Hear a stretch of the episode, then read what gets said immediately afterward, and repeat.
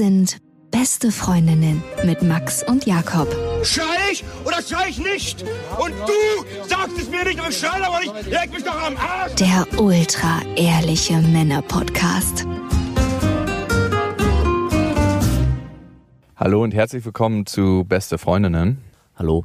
Wir reden heute darüber, woran Beziehungen zerbrechen und nicht nur Beziehungen zwischen Mann und Frau oder zwischen zwei Liebespärchen, sondern auch Freundschaften.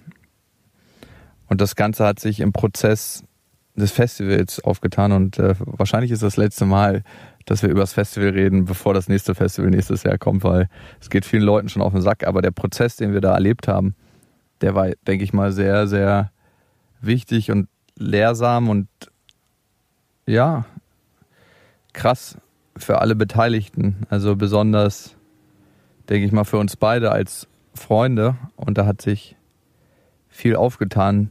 Ich finde immer in Extremsituationen gerät man an seine eigentlichen Themen. Man denkt, man ist über die Jahre ein neuer Mensch geworden.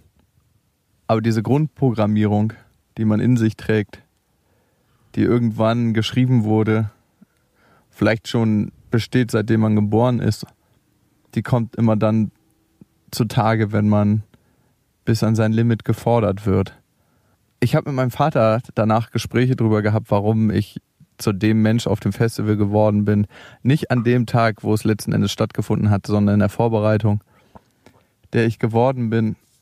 Und ich habe im Kern, glaube ich, wieder mal einsehen müssen, dass ich ein verdammt einsamer Einzelgänger bin. Und mich einfach mit meinen persönlichen Ausreden und Mustern dann von der Herde absonder. Also du wirst ja gemerkt haben, dass sich unser Ton während des Aufbaus krass verändert hat. Also ja, also vor allem dein Ton mir gegenüber hat sich auch krass verändert. Ja, und ich habe mir das alles als so romantisch vorgestellt. Wir bauen jetzt mal auf und wir machen das jetzt alle und werkeln und so. Und es war in Teilen auch so. Aber oftmals war es so, dass ich das Gefühl hatte, die Verantwortung zu tragen mit Sarul, aber auch viel alleine. Aber vor allem, dass wir beide, Sarul und ich, die Verantwortung tragen. Und Sarul, für alle, die, die sie noch nicht kennen, äh, wahrscheinlich die meisten, ist unsere äh, Geschäftspartnerin. Wir machen das zu dritt. Sarul ist quasi die schützende Partnerhand, ohne mafiös zu sein, die über alles ihre Hand hält nicht auffällt, sondern hält. Andersrum. ja, ich hatte irgendwie das Gefühl, irgendwann alleine zu sein und dass, wenn was schief geht, und wir hatten ja viele Hürden auf dem Weg, dass ich dafür verantwortlich bin. Natürlich muss ich auch immer gucken, ich erzähle ja auch immer ganz groß, ja, das klappt schon und irgendwie kriegen wir das schon hin. Und mit dieser Zuversicht bin ich ja auch durch eigentlich jede Lebenskrise gegangen. Und ich glaube, genau da ist der Unterschied.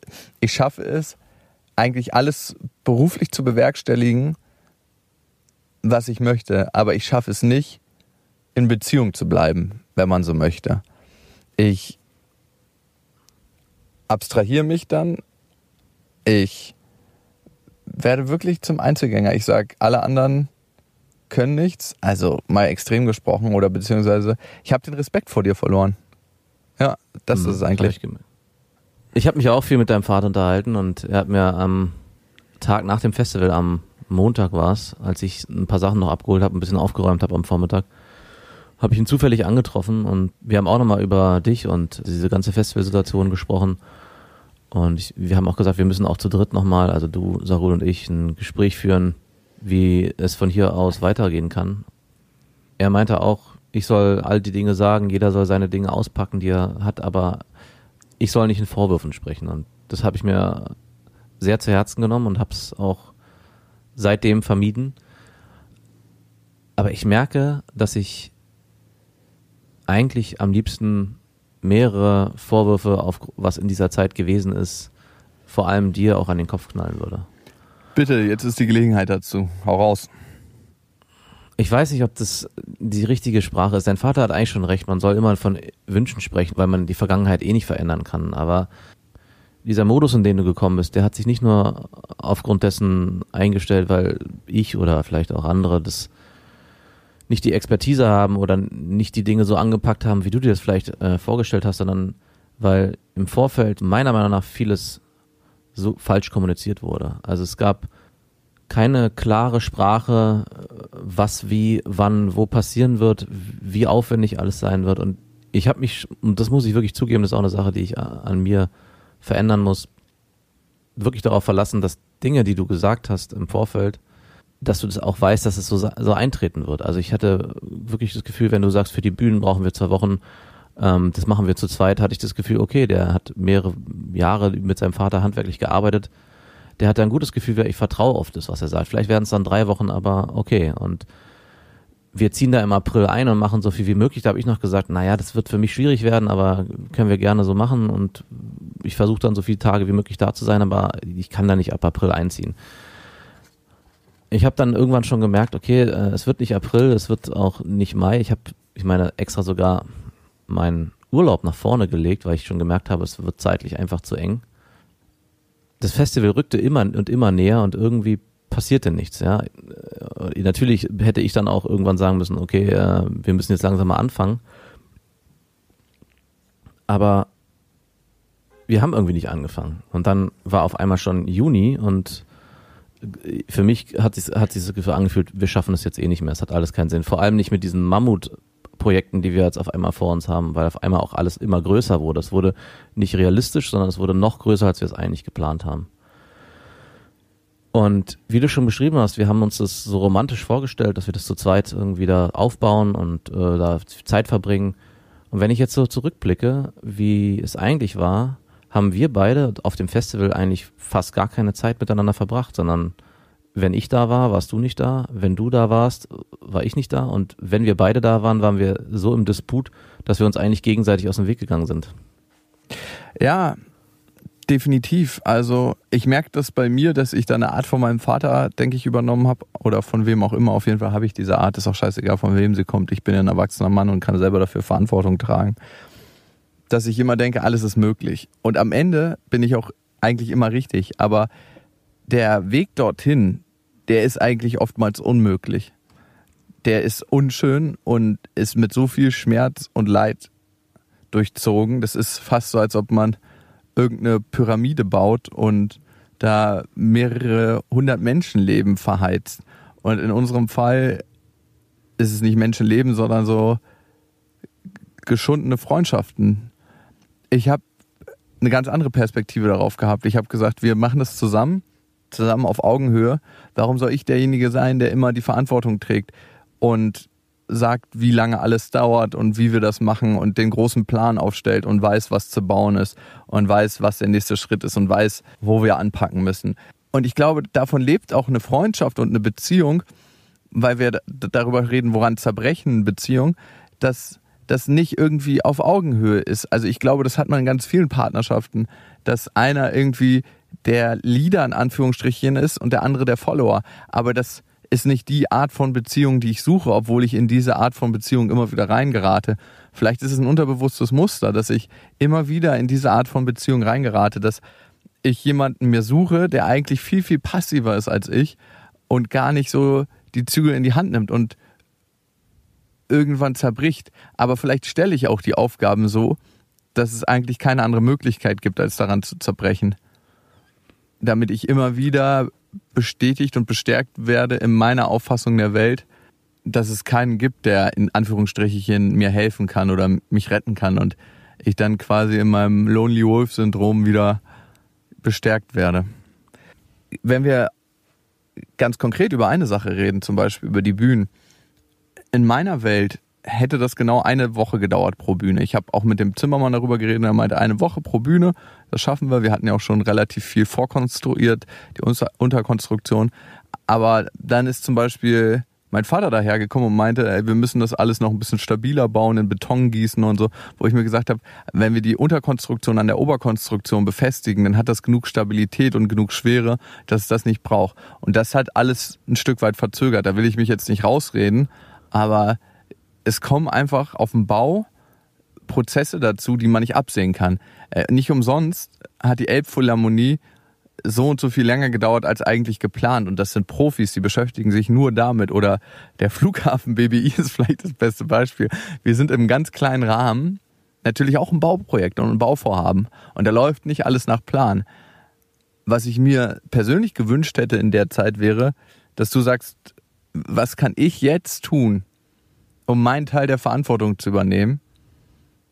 Und wir sind in einen Modus reingeraten, wo ich auf die Baustelle in Anführungsstrichen hingekommen bin, beziehungsweise aufs Gelände und einfach nur noch Aufgaben an die Leute verteilt habe. Dass ich halt den Übersichtsplan hatte, den ich mir auch jede Nacht geschrieben habe, so, ne, was, was wurde heute erledigt, was muss nächsten Tag wieder erledigt werden. Und du warst irgendwann nur noch jemand, der, okay, mache ich, ja, okay. Und in dem Moment habe ich, glaube ich, den Respekt vor dir verloren. Also, weil ich gemerkt habe, du bist nicht jemand, der mir auf Augenhöhe begegnet, sondern du bist jemand, der Weisungen entgegennimmt. Und das ist auch mein Fehler.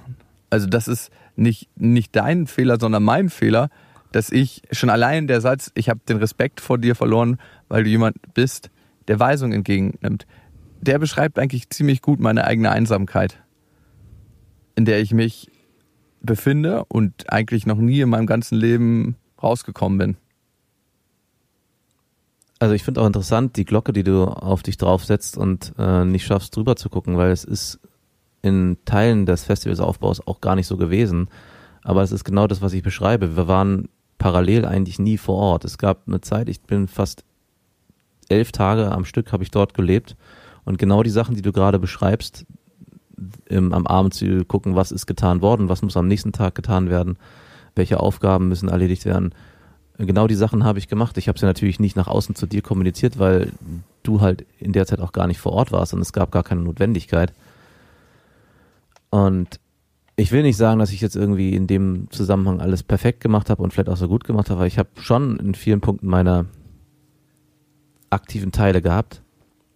Und in dem Moment, wo du, du dann gekommen bist, war, hat sich genau dieses Gefühl eingestellt, naja, das funktioniert hier gerade eh nicht, weil ich die ganze Zeit nicht da war. Jetzt komme ich und jetzt muss ich das Ruder mal rumreißen und jetzt verteile ich hier die Aufgaben. Also ich glaube, du kannst auch die Menschen, die vor Ort waren in der Zeit, als gerade die Fundamente der Bühnen gegossen werden mussten, als es ausgebuddelt werden musste, da war genau das, was du gerade beschreibst. Ich war am Abend saßen wir zusammen, ich habe aufgeschrieben, was wir heute geschafft haben, ich habe überlegt, was morgen gemacht werden muss und habe dann die Aufgaben an die einzelnen Leute verteilt, damit die Prozesse von alleine weiterlaufen können. Also genau diese Weisungsaufgaben. Aber ich bin halt auch niemand, der ähm, damit hausieren geht und sagt, ey, guck mal hier, ich habe jetzt übrigens hier das und das gemacht und das und das gemacht, sondern lass die Sachen im Hintergrund äh, einfach passieren. Und es gab auch Momente, wo ich gemerkt habe, hier weiß ich jetzt nicht mehr, was zu tun ist, welche Aufgaben hier zu erledigen sind auf dem Gelände, wo ich mich dann auch, als du dann da warst, darauf verlassen habe, dass du einen besseren Blick hast für die Dinge. Also auch gerade als das Zeitfenster immer kleiner wurde, ähm, hatte ich das Gefühl, was ist jetzt eigentlich wichtig? Und ich hatte eher das Gefühl, du guckst nicht auf die elementaren Dinge, sondern es entstanden immer noch mehr Projekte. Ja? Anstatt zu gucken, okay, lass uns jetzt erstmal die Bühnen fertig bauen oder lass uns jetzt erstmal irgendwie, keine Ahnung, dafür sorgen, dass ein Grund drin ist und aufräumen, entstand vorne die Idee, einen Floß zu bauen, Karaoke stand. Und für mich, der sowieso schon jemand ist, der eher guckt, ob das Dinge realistisch schaffbar sind und oft nicht so diesen Blick in die Weite hat und guck mal, was noch alles möglich ist, ist dadurch so eine Art von Lähmung eingetreten, dass ich das Gefühl hatte, ey, wir schaffen das hier alles nicht, es hat gar keinen Sinn und warum kommt er jetzt, wenn ich das Gefühl habe, wir schaffen das nicht und macht noch mehr Projekte auf? Und das hat mich am Ende auch so zurückgeworfen, weil ich das Gefühl hatte, das hat hier keinen Sinn. Also eigentlich können wir aufgeben, ja, weil es wird anstatt, dass wir zusammenhalten und gucken, was, wie packen wir die Sache an, entsteht eher hysterisches Chaos und wir versuchen irgendwie noch mehr zu machen, als eigentlich möglich ist. Ja, und das hatte ich auch das Gefühl, dass du eigentlich so ein toter Leichnam warst, den ich ab einer bestimmten Stelle überhaupt noch mitgeschliffen habe. So jemand, der aufgegeben hat vom Ziel und gesagt hat, oh Gott, das ist jetzt alles zu viel. Und ich habe so einen innerlichen Hass dagegen gekriegt, das kannst du dir nicht vorstellen. So eine krasse Wut. Also ich habe so einen innerlichen Hass gekriegt. Und ich weiß nicht, das, da muss ich auch bei mir gucken, warum ich da so, so wütend werde. Ich denke mir, genau das ist die Energie, die ich nicht brauche. Und jetzt ist die Frage, warum macht mich das so krass wütend? Ne? Ähm, ich glaube, wovor ich am meisten weglaufe, mein ganzes Leben und warum wir auch aneinander geraten, ist das Gefühl der Hilflosigkeit. Ich will mich nie dem Gefühl der Hilflosigkeit hingeben. Also ich kann es nicht ertragen, hilflos zu sein. Und darum kann ich auch Leute nicht ertragen um mich herum, die sich hilflos fühlen und sich aufgeben in der Welt. Ich weiß nicht, das, es gibt kein Gefühl, was mir, glaube ich, größere Angst macht. Und deswegen gerate ich in diese Situation. Und ich meine, man könnte sagen, du bist mir ein großer Lehrer in Sachen, wie man sich hilflos fühlt. Aber am Anfang machst du mich einfach nur wütend mir hat diese Hilflosigkeit stellenweise ganz anders, hat mich sehr erleichtert. Ich, an dem Punkt, wo ich für mich das Gefühl hatte, wir schaffen das eh nicht und zwischenzeitlich auch mal es hab fallen lassen, dachte ich, endlich ist es vorbei. ich muss mich um nichts mehr kümmern. wir haben es geschafft, indem wir es nicht geschafft haben. Dieses Gefühl hat sich bei mir wirklich mal so hart manifestiert, dass ich regelrecht erleichtert war. Es gab auch mal eine Situation, als eine der Behörden auf dem Gelände war und wir das Gefühl hatten, okay, jetzt ist vorbei und Panik sich breit gemacht hat. Ich habe gemerkt, wie du und Sarul, ihr wurdet immer hysterischer und äh, sehr wert fast äh, nicht zusammengebrochen, aber ihr habt so wirklich das Gefühl gehabt, alles geht kaputt, alles geht kaputt. Und ich dachte, ja, alles geht kaputt. Endlich, Endlich. ist es vorbei. Lass uns einpacken, wir gehen nach Hause. Und ich bin mir dessen auch bewusst, dass ich in so ein Muster verfalle. Ich habe über Jahre gekämpft, nicht mehr in dieses Muster zu verfallen. Und es ist mir eigentlich auch sehr gut gelungen. Aber dieser ganze Prozess, den wir da miteinander oder nicht miteinander erlebt haben, der hat mich so sehr in meinen Grundfesten zerstört, würde ich schon fast sagen. Also ich habe auch zu deinem Vater gesagt, ich habe das Gefühl nach dieser Zeit, dass ich wieder bei Null bin, dass ich alles verlernt habe, was ich in den letzten 20 Jahren irgendwie mir als Eigenschaften positiv anerlernt habe und negativ aberlernt habe. Es ist alles wieder alles wieder weg und ich habe das Gefühl, ich muss bei Null anfangen. Es ist natürlich nicht so, also es war eine sehr, sehr lehrreiche Erfahrung für mich selber. Wo sind meine Grenzen und wie reagiere ich, wenn meine Grenzen eigentlich äh, weit überschritten werden? Und wie verhalte ich mich dann? Ich bin mir aber im Nachhinein gar nicht so sicher, ob ich für mich versuchen will zu erkennen, okay, ich muss dann einfach Methoden lernen, um über die Grenzen weiter hinauszugehen oder wie ich bestimmte Sachen aufbrechen kann, sondern ich habe wieder mal gemerkt, dass ich für eigentlich mehr darauf achten möchte, meine Grenzen vorher festzustecken und zu sagen, bis hierhin kann ich und mehr kann ich nicht. Und dann musst, musst du das oder auch mein Umfeld das einfach akzeptieren. Ich glaube, jeder Mensch hat einen gewissen Akku. Ich glaube, einer kommt mit fünf Stunden Schlaf aus, der andere braucht acht Stunden Schlaf. Der eine kann zehn Stunden am Tag arbeiten, der andere sechs Stunden am Tag. Und ich glaube, da gibt es feine Nuancen, die man dann überschreiten kann. Aber wenn man von jemandem anderen verlangt, das Gleiche abzurufen, was man über Jahre vielleicht selber bei sich gelernt und auch schon immer so gemacht hat. Also du hast ein Muster für dich über die letzten 15 Jahre angelernt, wo du, glaube ich, einfach funktionieren kannst, dass du auch mit zwei Stunden Schlaf über mehrere Wochen am Stück funktionierst und irgendwo dann vielleicht im Nachhinein mal wieder deinen Akku aufladen kannst. Ich habe weder dieses Muster gelernt, ich weiß auch nicht, ob ich dieses Muster für mich anwenden will, jemals. Und ich glaube auch, dass ich bei mir auch nicht funktionieren würde in der Form. Das habe ich auch auf dem Festival gemerkt und ich weiß es auch aus meiner Arbeit vorher, wo ich auch schon mal an meine Grenzen gestoßen bin und da für mich schon herausgefunden habe, nie wieder, nie wieder so weit drüber, weil ich am Ende als Mensch daran zerbrechen kann. Und es gab am Ende so einen Punkt, ich bin ja am nächsten Morgen ähm, nach Hause gefahren, meine Freundin kam vorbei und hat mich abgeholt und ich habe zu ihr gesagt, lass mich, fahr mich bitte nach Hause, ich kann hier nicht mehr sein.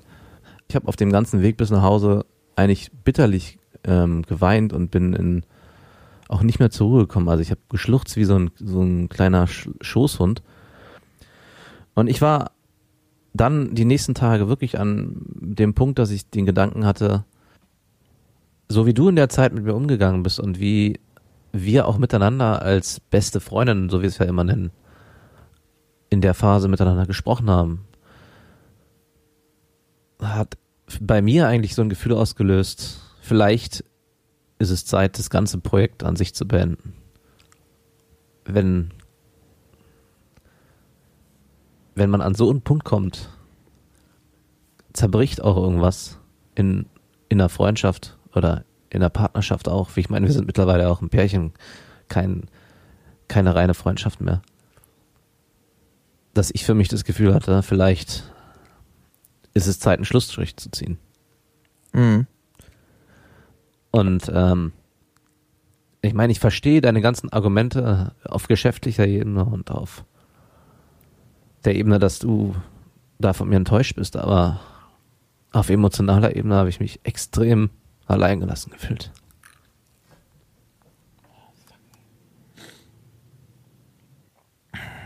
So hat sich jeder alleingelassen gefühlt, ne? Und keiner wusste, wie er an den anderen rankommt. Also ich glaube, ich habe die emotionale Ebene einfach total ausgeklammert. Das ist so mein Schutzmechanismus, das emotional gar nicht an mich ranzulassen, sondern zu funktionieren, weil wenn ich das machen würde, würde ich merken, in was für einem Leben ich eigentlich stecke. Wie so viele, glaube ich, das merken würden, in was für einem Leben sie stecken. Wenn du deine 12, 13, 14, 15 Stunden jeden Tag arbeitest und immer in diesem Kreislauf dran bist, ne? jeden Morgen aufwachen und das Erste, was du machst, ist Computer aufklappen, gucken, wo geht's heute hin, was machst du, was stehen für Termine an und dann spät abends durcharbeitest, dann findest du irgendwann einen Weg für dich, alles, was emotional ist in deinem Leben auszuklammern. Und du lebst eigentlich gar nicht mehr, sondern du bist ein totes Stück Arbeitsfleisch. Und dieses tote Stück Arbeitsfleisch bin ich. Der hat dich vergessen und der hat. Vor allem habe ich. Vor allem habe ich mich selber vergessen. Und ich glaube, das braucht noch ein paar Tage, um anzukommen, weil ich bin so verschlossen, dass ich es jetzt ja. gar nicht so an mich ranlassen kann. Ich höre deine Worte und ich höre, wie verletzt du darüber bist. Guck mal, bei dir ist es wenigstens schon Trauer, bei mir ist es nur Wut und Wut ist eigentlich eine Vorstufe von Trauer. Also meine Wut überdeckt ja eigentlich meine Traurigkeit. Wut habe ich schon durch, das war in der Zeit des Aufbaus bei mir. Hm. Ich habe immer wieder Momente, wo ich sehen kann, was für Qualitäten wir aneinander haben.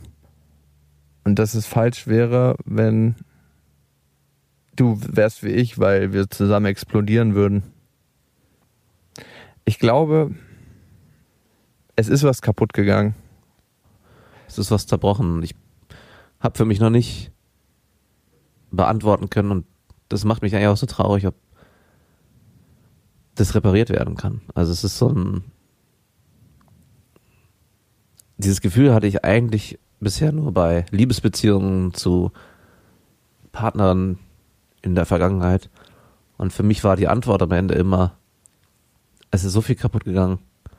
Es ist irgendwas zerbrochen, wofür es keinen Kleber gibt. Und ich kann mir die Frage nicht ehrlich beantworten, ob wir hier den Kleber finden oder ich den Kleber finde.